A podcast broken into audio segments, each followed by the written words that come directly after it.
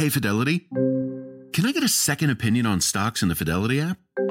With Fidelity, it's easy to get an outside opinion from independent experts in a single score. And then? When you're ready, trade U.S. stocks and ETFs with no commissions. That's right. I am always right. Investing involves risk, including risk of loss. Sell order assessment fee not included. A limited number of ETFs are subject to a transaction-based service fee of $100. See full list at fidelity.com slash commissions. Fidelity Brokerage Services, LLC, member NYSE, SIPC. Reese's peanut butter cups are the greatest, but let me play devil's advocate here. Let's see. So, no, that's a good thing. Uh, that's definitely not a problem. Uh, Reese's, you did it. You stumped this charming devil.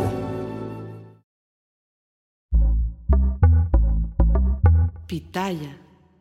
Hola, ¿qué tal? ¿Cómo les va? Me da muchísimo gusto saludarlos fin de semana y esto es el podcast del Philip. Oigan, gracias por estar aquí, por acompañarnos y que dijeron, híjole, pues el sábado nada más no eh, pudimos hacerlo por híjole, cuestiones que de pronto salen de nuestras manos. Miren, dice por ahí mi abuelita lo decía, como uno pone Dios dispone bien, el diablo le sopla y todo lo descompone y pues prácticamente así sucedió. Listísimos para grabar, ya estábamos a punto, a punto de iniciar nuestro podcast el día de ayer, sábado, y resulta, miren, empieza el aguacero, empieza la lluvia, el internet empieza a fallar. Ay, no, no, no, todo se complicó y dije, a ver, no me voy a estresar, creo yo que lo, lo más conveniente es hacerlo cuando las cosas estén bien y sobre todo, pues, eh, no estarnos trabando tanto. Ya saben que el internet siempre, siempre de por sí, pues como que comienza a fallar. Entonces, antes de que todo esto suceda, dijimos, hoy domingo, sí lo hacemos con todo gusto y con todo cariño. Mi nombre es Felipe Cruz, gracias por acompañarnos. Esto es el Philip.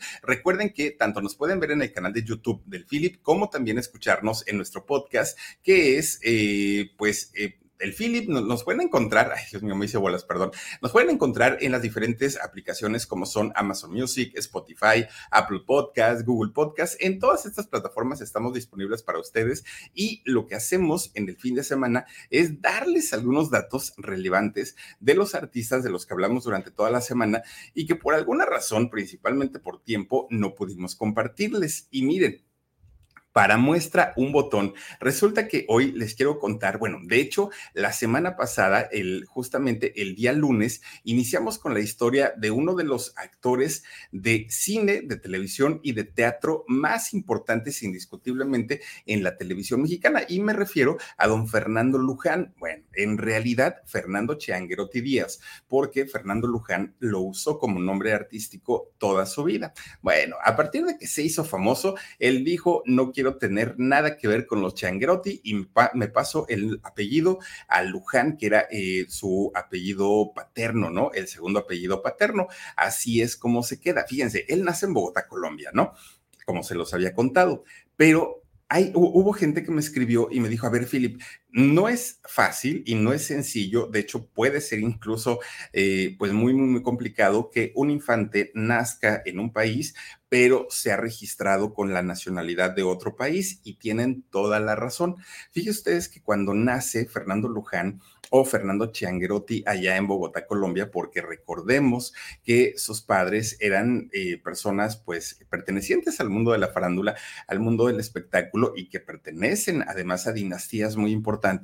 Bueno, resulta que Fernando Luján, por parte de su abuelita materna, oigan, la señora trabajaba en la Secretaría de Gobernación. Y ustedes dirán, bueno, ¿y qué tiene que ver? Claro que tuvo que ver porque resulta que fue justamente la abuelita, la, abuelita materna, quien al trabajar en gobernación, fíjense ustedes que metió la mano, ahora sí que como decimos en México, hizo mano negra y de esta manera le facilitó todos los trámites tanto a su hija como a su yerno para que pudieran ellos registrar a Fernando Chiangrotti o a Fernando Luján como mexicano, sin, eh, pues ahora sí que sin mayor problema, sin mayores requisitos, simplemente facilito, facilito. Ah, no quieren que sea colombiano, no importa, lo registramos como si hubieran nacido en México. Fíjense nada más, digo, desde aquellos años ya se manejaban, pues el hecho de que si son famosos y tienen conectes y principalmente dentro de la política, se puede hacer sin mayor problema.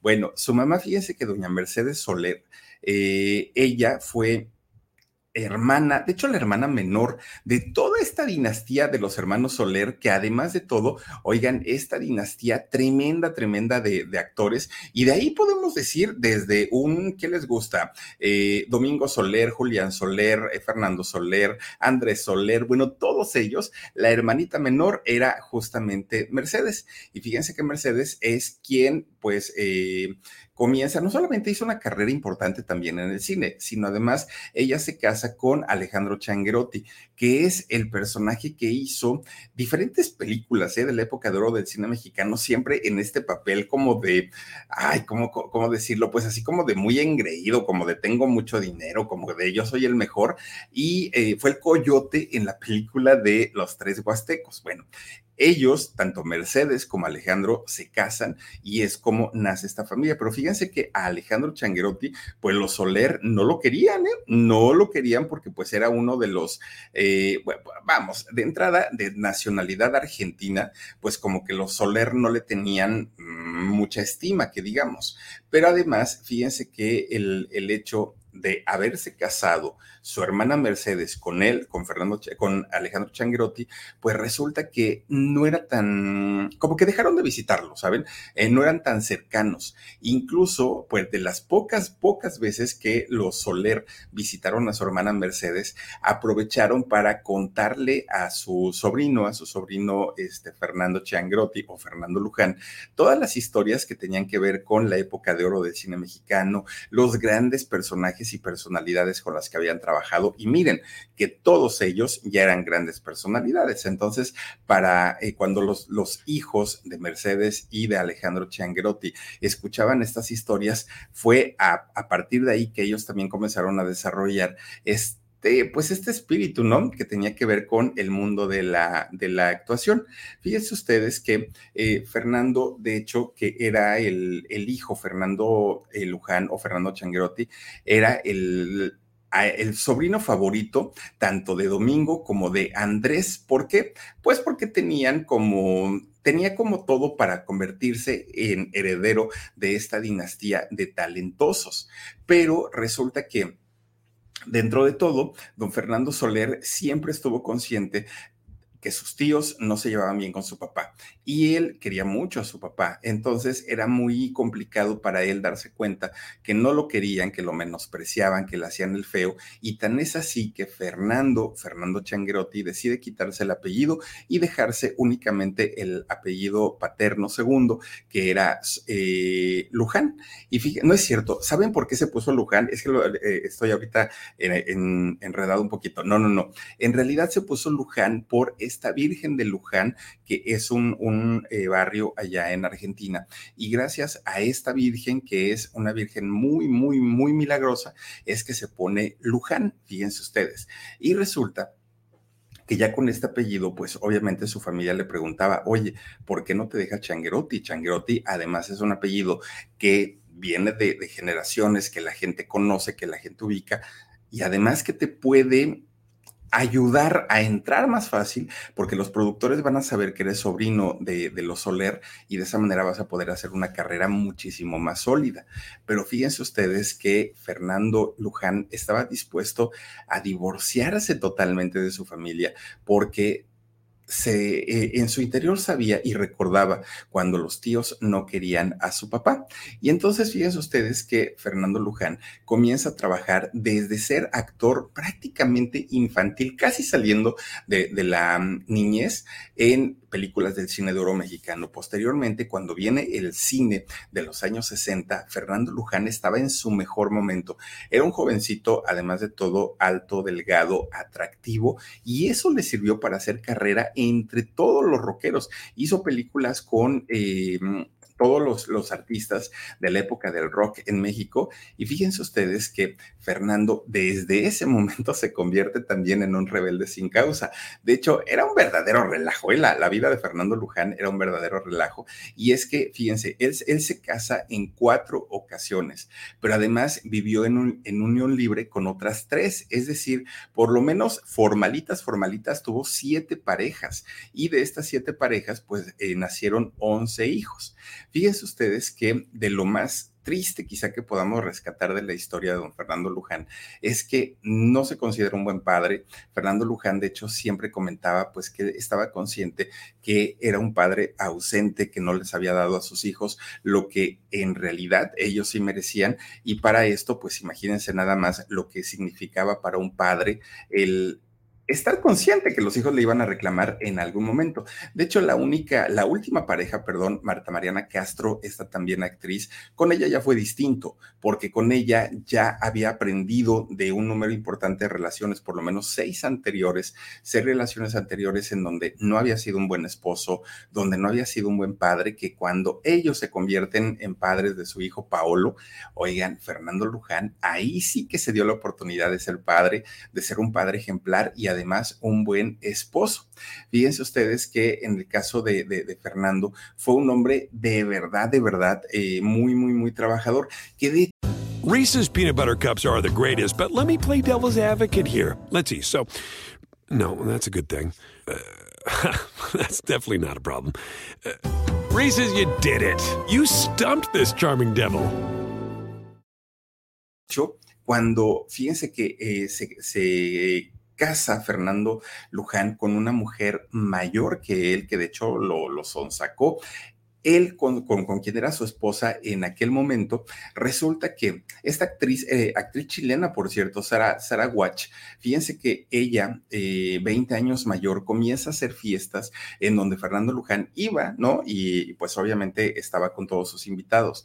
Ahí conoce Fernando Luján nada más ni nada menos que al mismísimo Fidel Castro, que yo no sabía, fíjense ustedes, pero resulta que Fidel Castro, aunque ustedes no lo crean, oigan, hizo eh, televisión hizo al, algunas participaciones en algunas series y digo, para, para una persona como eh, Fidel Castro, pues obviamente suena un poco raro y un poco extraño de pronto saber que estuvo inmiscuido en todo lo que tiene que ver también con, con la farándula, ¿no? De hecho, eh, Fidel Castro estuvo varias noches y en diferentes ocasiones, pues pasando una velada y, y desveladas más que veladas en la casa eh, de, de Fernando Luján, fíjense nada más. Bueno, pues resulta que, que por cierto, eh, Fidel Castro es 11, 12 años mayor que, que Fernando Luján, por ahí más o menos, y fíjense que eran tan amigos, tan amigos en, en aquella época, que cuando sale exiliado de Cuba eh, Fidel Castro, vive en Estados Unidos en algún tiempo y posteriormente también estuvo en, en México. Fíjese nada más lo, lo, que son las cosas, ¿no? Que eh, pues ahora sí que el general don este, Fidel Castro formó parte del espectáculo, ya les digo, hizo algunos personajes como extra y algunos papeles en algunas películas, sobre todo de allá de Hollywood. ¿Quién lo iba a decir? Miren nada más. Pero y, y hasta eso, fíjense ustedes que lo hacía como de galán latino, ¿eh? Para que, para que, vean que no todo fue siempre eh, Cuba y la revolución, ¿no? Tuvo otras historias de vida. Don Fidel Castro, que en algún momento lo vamos a abordar aquí, ¿eh? La vamos a abordar en, en el canal. Pero bueno, mientras eh, Fidel Castro estaba como en camino de convertirse en un Latin lover allá en Hollywood en aquel momento, fíjense que estaba planeando, por otro lado, pues la, la eh, revolución cubana. Ahora sí que pues no dejaba una cosa, pero tenía que trabajar para pues, generar su, sus propios ingresos en, en aquel momento. Bueno, pues resulta que Fíjense nada más, eh, en el caso de don, don, Fernando Luján, que por cierto, desafortunadamente, pues él eh, pierde la vida eh, estando allá en, en, este puerto escondido en Oaxaca, y allá justamente es donde se quedan la mitad de sus restos, ¿no? La mitad de sus cenizas esparcidas en el mar. Fíjense ustedes que, de hecho,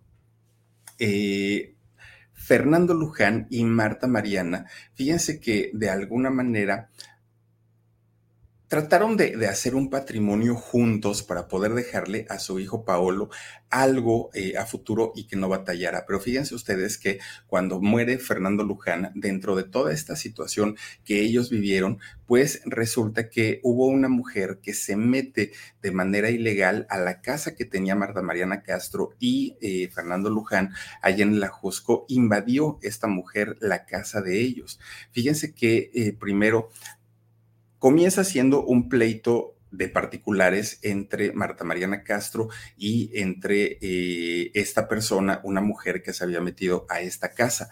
Pero posteriormente un grupo de comuneros, un grupo de estas personas que se dedican a cuidar, se supone, el, el patrimonio de la comunidad, bueno, pues ellos también querían hacerse de esta propiedad que había pertenecido a don Fernando Luján y a Marta Mariana Castro.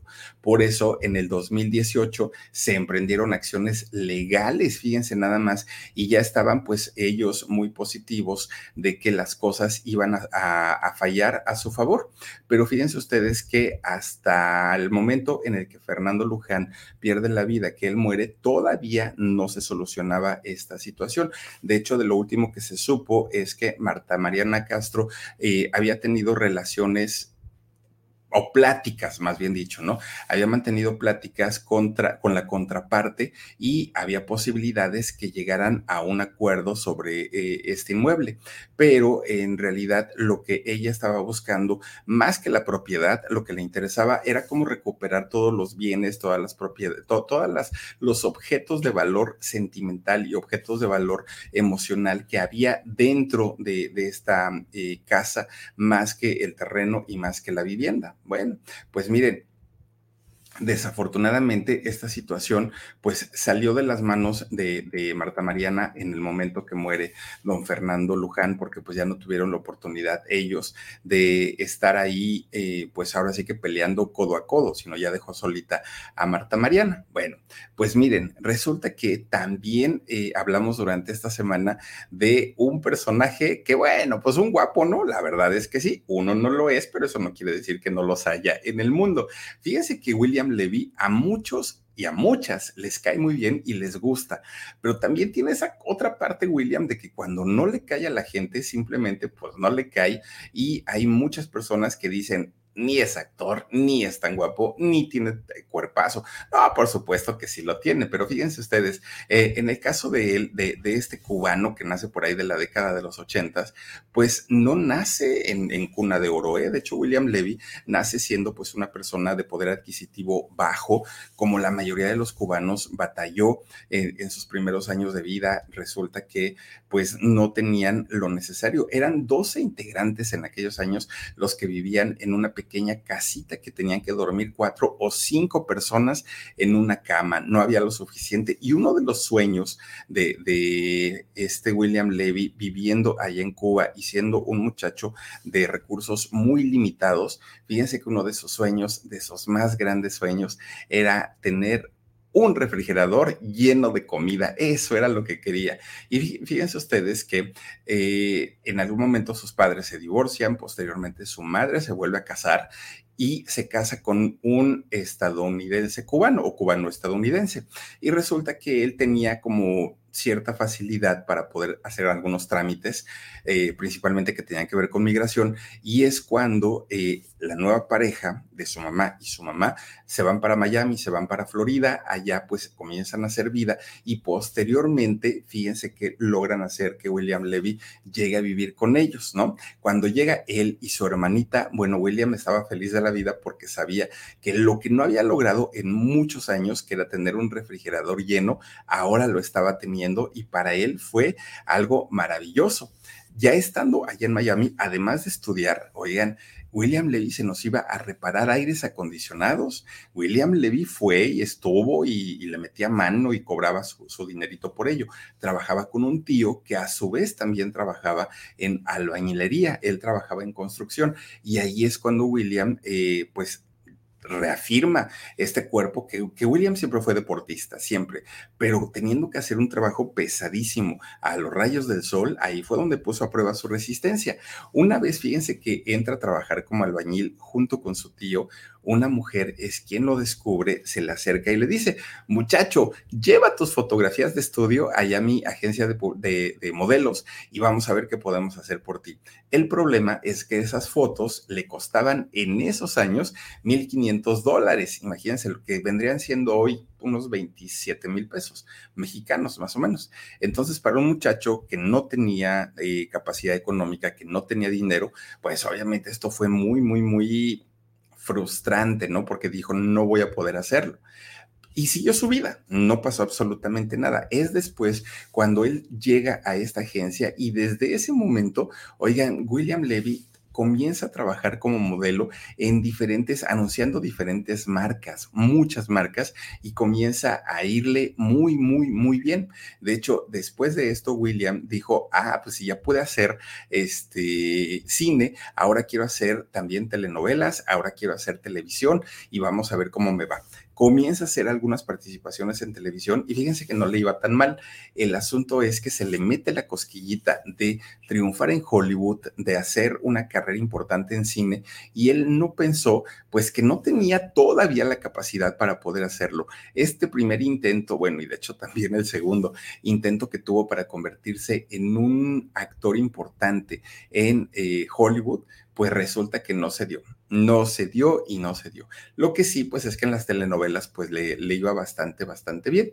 Y entonces, fíjense ustedes que William Levy eh, posteriormente entra a un reality show de, buscando una estrella, buscando un actor, y es cuando él logra meterse ya a la televisión. Posteriormente conoce a Elizabeth Gutiérrez, su esposa. Oigan, qué tristeza de verdad lo que pasa con, con Elizabeth Gutiérrez, que es una mujer bellísima y que tiene un cuerpo impresionante. Pero fíjense ustedes, en el caso de ella, de Elizabeth Gutiérrez, sí muy bella, sí un cuerpazo, todo lo que quieran.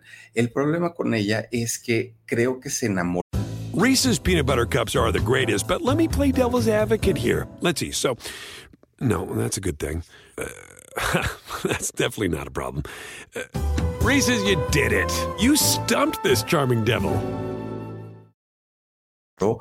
más allá de lo que ella se hubiera podido imaginar y de esto se ha aprovechado William. ¿Por qué? Porque no ha sido una vez la que le ha puesto el cuerno, han sido varias, entre ellas Jacqueline Bracamontes, entre ellas pues una actriz de Televisa también eh, que, que de alguna manera pues es, pues tiene su importancia, ¿no? Es protagonista de telenovela, pero que yo no puedo decir su nombre. Bueno, pues miren, resulta que William Levy de pronto hace telenovelas en México con eh, diferentes productores. Uno de ellos fue Juan Osorio, que Juan Osorio, por cierto, lo llamó malagradecido, ¿eh? Porque porque eh, cuando ya era famoso y cuando ya tenía su prestigio, William Levy no quería regresar a hacer telenovelas a México y llegó a renegar de este trabajo, fíjense nada más, a pesar de que fueron esas telenovelas las que le dieron la fama internacional, que además él necesitaba, porque más que por dinero comienza a trabajar por el reconocimiento. Bueno, pues resulta que eh, William Levy sí le contestó a, Juan Osorio y le dijo que en realidad él no era malagradecido y que eh, se sentía indignado, ¿no? Por las desagradables, desagradables palabras que había hecho, aún sin conocerlo. Así es como, como lo comentó. Pero cierto, digo, el caso es que William Levy sí se sabe que tiene un carácter espantoso, terrible, que no soporta a los fans, que lo más alejado que puedan estar de él. También eso es cierto, digo, tampoco es que se mienta en ese, en ese sentido. Ahora, fíjense ustedes que eh, en el caso de eh, Jackie Bracamontes, ella dice que sí, que tuvo una relación con él, pero que cuando estuvo con él, William le dijo que ya se estaba separando de su esposa, lo cual no era cierto, tan no era cierto que posteriormente pues hasta, tuvieron a su hija, ¿no? Pero fíjense nada más que a Jackie Bracamontes decía que ella tenía toda la intención de que William Levy se convirtiera en el padre de sus hijos. Ella estaba muy entusiasmada y muy emocionada con todo eso. Bueno, pues eh, William Levy, un actor muy importante de, televisión, muy importante de, Televisa, también se ha visto en diferentes polémicas, ¿no? Que, le han causado eh, a, William Levy, como por ejemplo, fíjense que en, ¿recuerdan ustedes cuando en México se cayó la línea 12 del metro? ¿No? Bueno, pues después de que pasa toda esta tragedia y que muchas, muchas, muchas personas perdieron la vida desafortunadamente, fíjense que eh, William Levy influye en la decisión de Marcelo Ebrard, sí, del ahora candidato a la presidencia de México y quien fuera en aquel momento jefe de gobierno de la Ciudad de México del el 2006 al 2012, fue Marcelo Ebrard. Bueno, pues resulta que, fíjense que en ese año que em, la empresa se inaugura, esta, esta, empresa de trenes, este metro, se inaugura. Bueno, se supone que William influyó al, al, regente, en aquel momento al jefe de gobierno, para que comprara los trenes. Incluso hay información que eh, se reveló en el columnista. Eh, o que reveló más bien el columnista eh, Francisco Rodríguez, quien además, fíjense que William dijo que él mantenía una amistad con los fabricantes del tren que aparte eran de nacionalidad española. Entonces, pues mucha gente decía, a ver, William, ¿y tú qué tuviste que, qué te tuviste que haber metido en una decisión que era del país, en una decisión en donde tú lo único que debiste hacer es callar? No tenías por qué decir nada, pero finalmente él, pues comenta, es que ellos son mis amigos y yo ya hablé con Marcelo y Marcelo va a comprar esos trenes. Bueno, imagínense, bueno, Ebrad también sale a comentar en aquel momento y que sí, que William le recomendó trabajar con esa empresa. Pero bueno, pues finalmente el escándalo no tuvo consecuencias ni jurídicas, legales, ni mucho menos sanciones para el partido político, ¿no? Ahora sí que quién sabe qué, qué, qué rollo pasó ahí, pero no, no les hicieron absolutamente nada.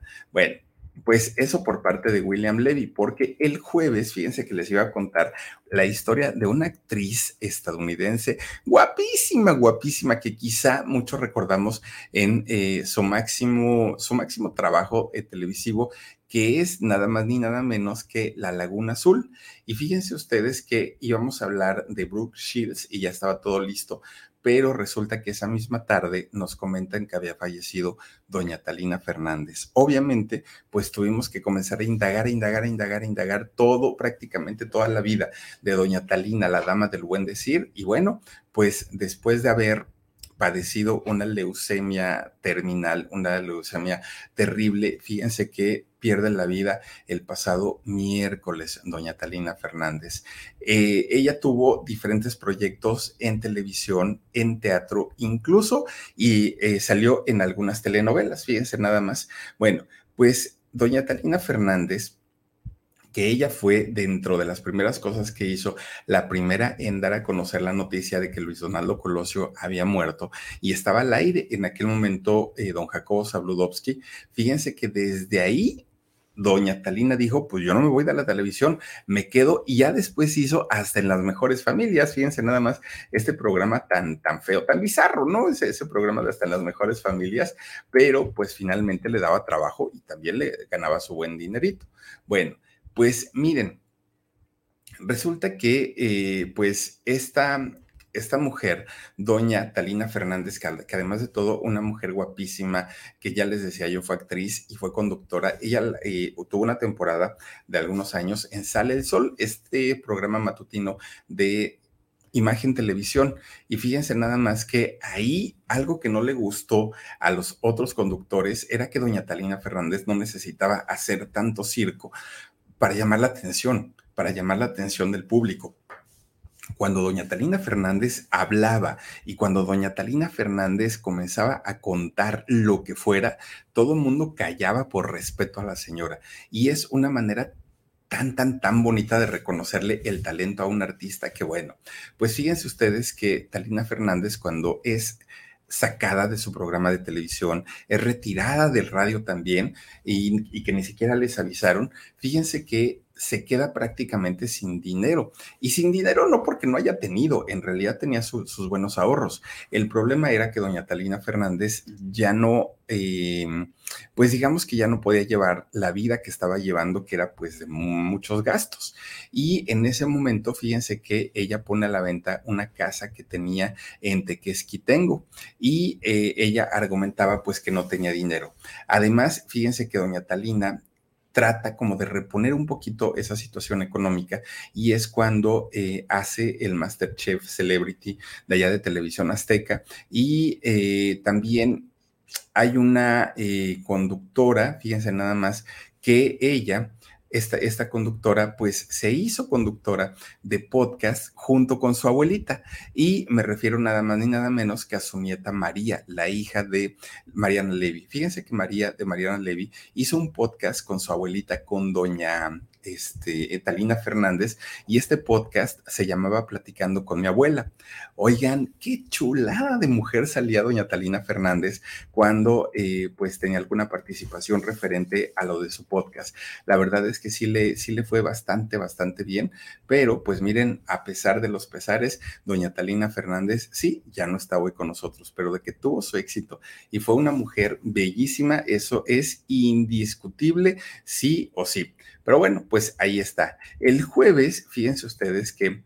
Ah, no, no solamente eh, seguimos ya con nuestras historias que normalmente pues hacemos, ¿no? Todos los días, sino pues seguimos hablando de gente tan, tan, tan importante para el mundo del espectáculo como en este caso Irán Castillo. Fíjense qué historia, ¿no?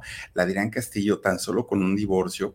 Yo, yo recuerdo que cuando tanto Laura Zapata como su hermana Ernestina llegaban a comentar lo, del secuestro, ellas decían, fue para nosotros tan difícil, fue tan fuerte, pero no tengo las fuerzas ahora como para poder eh, ayudar o como para poder estar al tanto de la gente.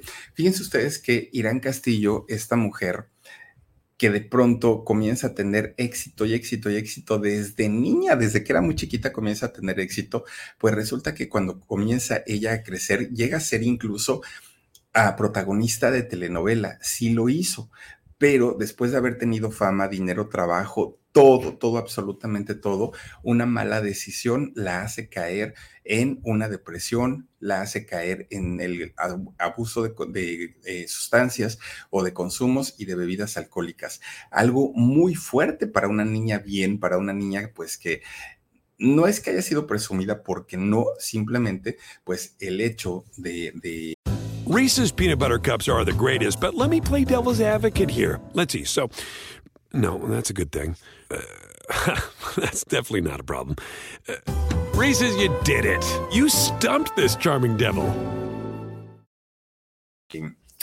Haberlo hecho en, en, aquel momento, obviamente, pues le generaba otra, otra cuestión bastante, bastante distinta. Bueno, pues miren ustedes, resulta que Gran Castillo, después de haber tenido todo, absolutamente todo, y no sentirse feliz, ella se fue a vivir a la India. Y después de, de, haber vivido a la India y estudiando yoga, cuando llega de nuevo a la televisión, oigan, Irán Castillo llega en modo zen. Y entonces Irán comienza a hablar más despacito, comienza a dar consejos, todo basado en el conocimiento que seguramente trajo, ¿no? De, de, de, allá de Asia. Y entonces, fíjense que ella sigue trabajando, sigue haciendo su, su carrera y fíjense que su esposo Pepe Ramos y los dos hijos que tienen ellos hasta el día de hoy los adoran. Ellos son sus padres, los quieren, los aman, los respetan por todas las cosas. Porque Irán Castillo, si bien fue muy noviera cuando era eh, jovencita, pues ya viéndose en una edad madura, Irán Castillo de una manera muy inteligente lo que hace es, pues, tratar de llevar su carrera ya de una manera más limpia y más enfocada a lo que es el trabajo y ya no necesariamente Irán Castillo ahora vive pues una vida de, desenfreno, de fiestas, de no, ahora ella está muchísimo más, muchísimo más tranquila. Fíjense que tal vez lo único que sí le hace un poquito de ruido a Irán Castillo fue el matrimonio que mantuvo con el actor Aitor Iturros, Iturrios. ¿Por qué? Porque resulta que este muchacho, aunque parecía todo un caballero, todo un encanto y que mucha gente se portó muy bien con él cuando ella dio el pie para que así fuera, bueno, pues eh, desafortunadamente ella nunca esperó que la respuesta de, de Aitor Iturrios fuera tan, tan, tan nefasta, ¿no? Donde él pues simplemente desaparece y las deja a las dos pues abandonadas a su suerte. O ya se perdonaron y ya no tienen nada de, rencor el uno con el otro, pero en esos años estaba bastante, bastante el pleito. También les eh, platicaba yo la historia de pues una gloria, ¿no? Una gloria en, en, el teatro, en el cine también hizo películas y en la televisión. Y me refiero a Manuel Goe, eh, Guenaga Hassan. Fíjense, bueno, mejor para los cuates. No, Manuel Andeta, porque si no nos hacemos pelotas. Fíjense ustedes que eh, Manuel Andeta, su su bisabuelo paterno había sido un hombre de muchísimo, muchísimo dinero. Su abuelo había puesto una empresa de carbón y de combustibles les iba increíblemente bien, heredaron aparte de todo al abuelo, le dieron muchísimo dinero y no supo cómo administrarlo, de tal manera que cuando pues ya se hace grande, ¿no? Cuando comienza a crecer Manuel Andeta, él se hace muy, ¿cómo decirlo? Pues hace muy chocosito y muy especial. Dice Manuel Andeta que él no puede apoyar del todo a la gente porque siente que lo van a defraudar tal como defraudaron a su padre. Pues miren, a final de cuentas, el papá pues decía, ok, no hay problema, ya me vieron la cara, no me la van a ver dos veces. Pero resulta que, fíjense que en el caso de Manuel Andeta, él comienza a desafiar tanto a, su papá y a su mamá que no se puso primero a estudiar actuación, el papá no lo consentía, pero después se metió a estudiar baile y cuando se mete a la academia de, una maestra a aprender eh, baile, su papá ya no pudo aguantar porque decía, es que allá adentro hay puro puñalón y allá adentro hay puro maricón, decía él, ¿no? cosas horribles y espantosas. No un día se encuentra eh, nada más ni nada menos que a su hijo, fíjense nada más, se lo encuentra haciendo gimnasia, no gimnasio, haciendo eh, eh, pasos de ballet a su hijo Manuel Andeta y le acomoda una regañiza, pero además le preguntó, bueno, ya estuvo suave, si eres o no eres gay. Y pues obviamente su hijo se molestó, se fueron empujones y sí le fue bastante, bastante mal al papá. Hoy ya, arreglaron sus problemas, ¿eh? Hoy ya, ya, ya son una pareja feliz nuevamente. Pero finalmente fíjense cómo, cómo las cosas se pueden ir dando, ¿no? Ahora, el, el hecho de que Manuel haya sido un, muchacho talentoso y que haya hecho carrera desde muy jovencito, pues eso no le implicó que la entrada de lleno al mundo artístico fuera, fuera fácil. No, fíjense que en, en el caso de él, algo que sí le ayudó fue el rollo del ballet y el baile, eso indiscutiblemente, tanto que como bailarín, bueno, se consolidó de una manera tremenda, era invitado a los, eh, eh, este tipo de eventos de tatuados, ¿cómo se llaman? Bueno, estuvo eh, invitado por ahí. Y fíjense nada más que si hay algo que sí podemos reconocer es que como bailarín y como actor es uno de los principales, nos guste o no nos guste. Y cuando a Manuel Landeta todo le estaba yendo mejor que nunca, se da cuenta que el cabello se le estaba cayendo. Y para una persona que vive de su físico, que vive de su, de, su cabello, era algo pues muy falto de respeto, ¿no? Para el público sobre todo, hasta que Manuel Landeta entendió que si iba a haber alguien que lo apoyara, pues iba a ser su público, ¿no? Y que él estaba de acuerdo con la gente, pues que por lo menos lo felicitaba, que por lo menos estaban con él. Decía, a los que me critican nada más por criticarme, pues no, o sea, yo pues simplemente que hagan su vida y que Dios les bendiga, ¿no? Pero miren, Resulta que eh, Manuel Andeta, este hombre, en algún momento, pues ya les digo, se convierte en stripper, sale al show de solo para mujeres y para sorpresa, yo creo que de todos los que estaban ahí, el que más éxito tuvo y al que las mujeres más le aplaudieron fue a Manuel Landeta, fíjense nada más, incluso lo, lo, lo han llegado a manosear en algún lado, que la agarren por delante, que la agarren por detrás, porque todas las chicas quieren saber qué es estar con alguien como Manuel Landeta, fíjense nada más más. Bueno, pues resulta que eh, Manuel Andeta siempre ha tenido esta firme conexión de querer dedicarse al mundo del espectáculo.